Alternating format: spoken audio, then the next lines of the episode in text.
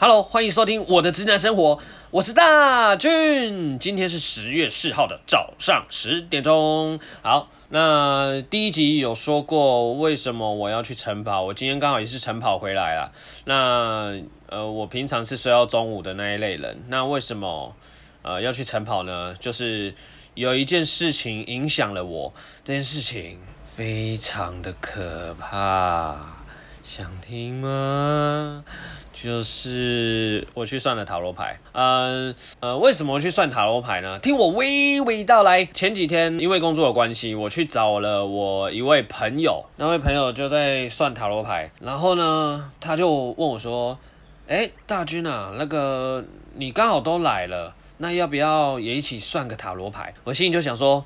好，那既然我都来了，那我就算一下塔罗牌好了。其实我之前有算过一次啦，但没有什么印象，你知道吗？呃，准不准？其实我觉得还好，就是看个人。那这次算的非常的可怕，为什么可怕呢？因为当时我就是坐下来，然后算塔罗牌，也算一个年轻人，我们就称他为帅小伙。这位帅小伙呢，就跟我要了一些基本资料，姓名啊，出生年月日啊，然后。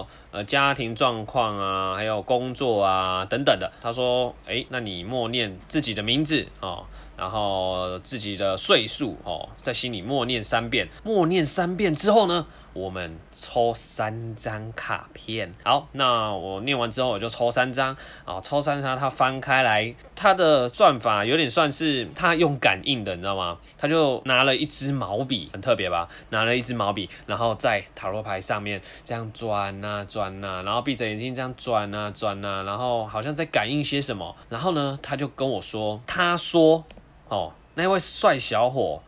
他指着那张塔罗牌说：“他说你最近是不是觉得做事情非常努力，但是都没有什么成绩？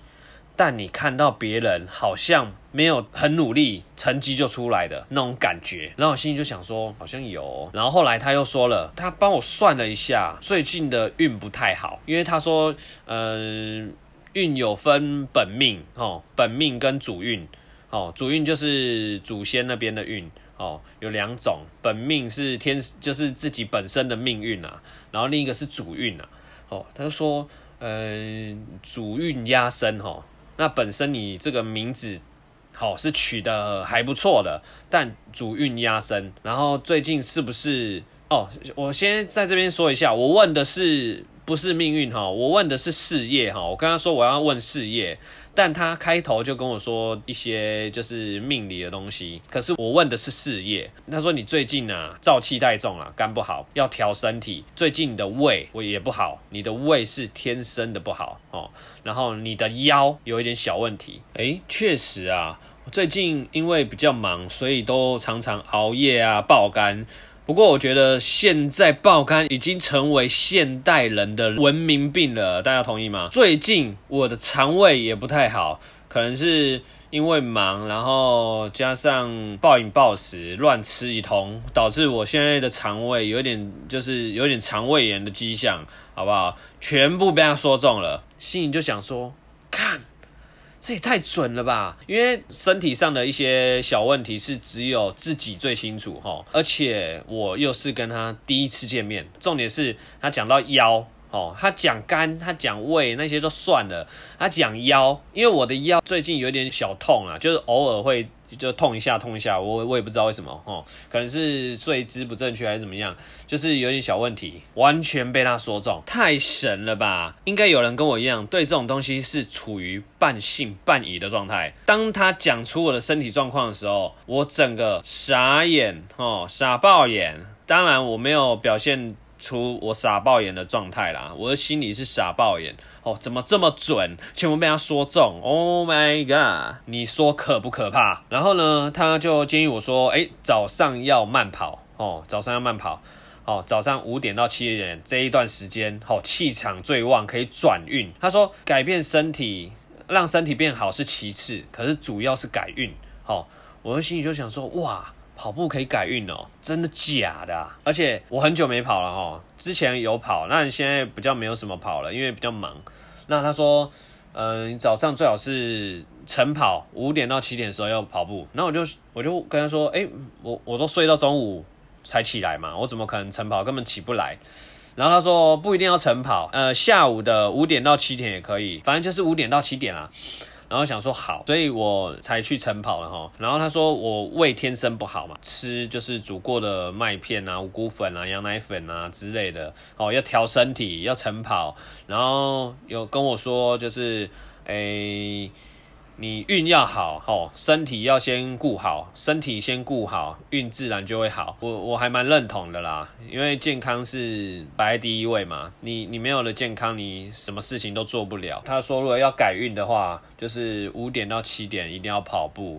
好不好？这些都讲完了，才开始讲事业。他说，哦，他又指着那个塔罗牌说，你可以兼两个副业，给我一些工作上面的一些建议啦。整个下来呢，觉得就非常的不可思议。因为我之前去算的塔罗牌都是那种，就是他讲的事情，呃，我只认同呃五十趴，但。这一位帅小伙不太一样哦，他讲的东西百分之九十九我都还蛮认同的。重点是我跟他第一次见面，他也不太了解我这个人是怎么样。他整个这样说下来还蛮准的。然后后来我问他，就是你是怎么去算的？他说他去问我的零，然后问我的状况。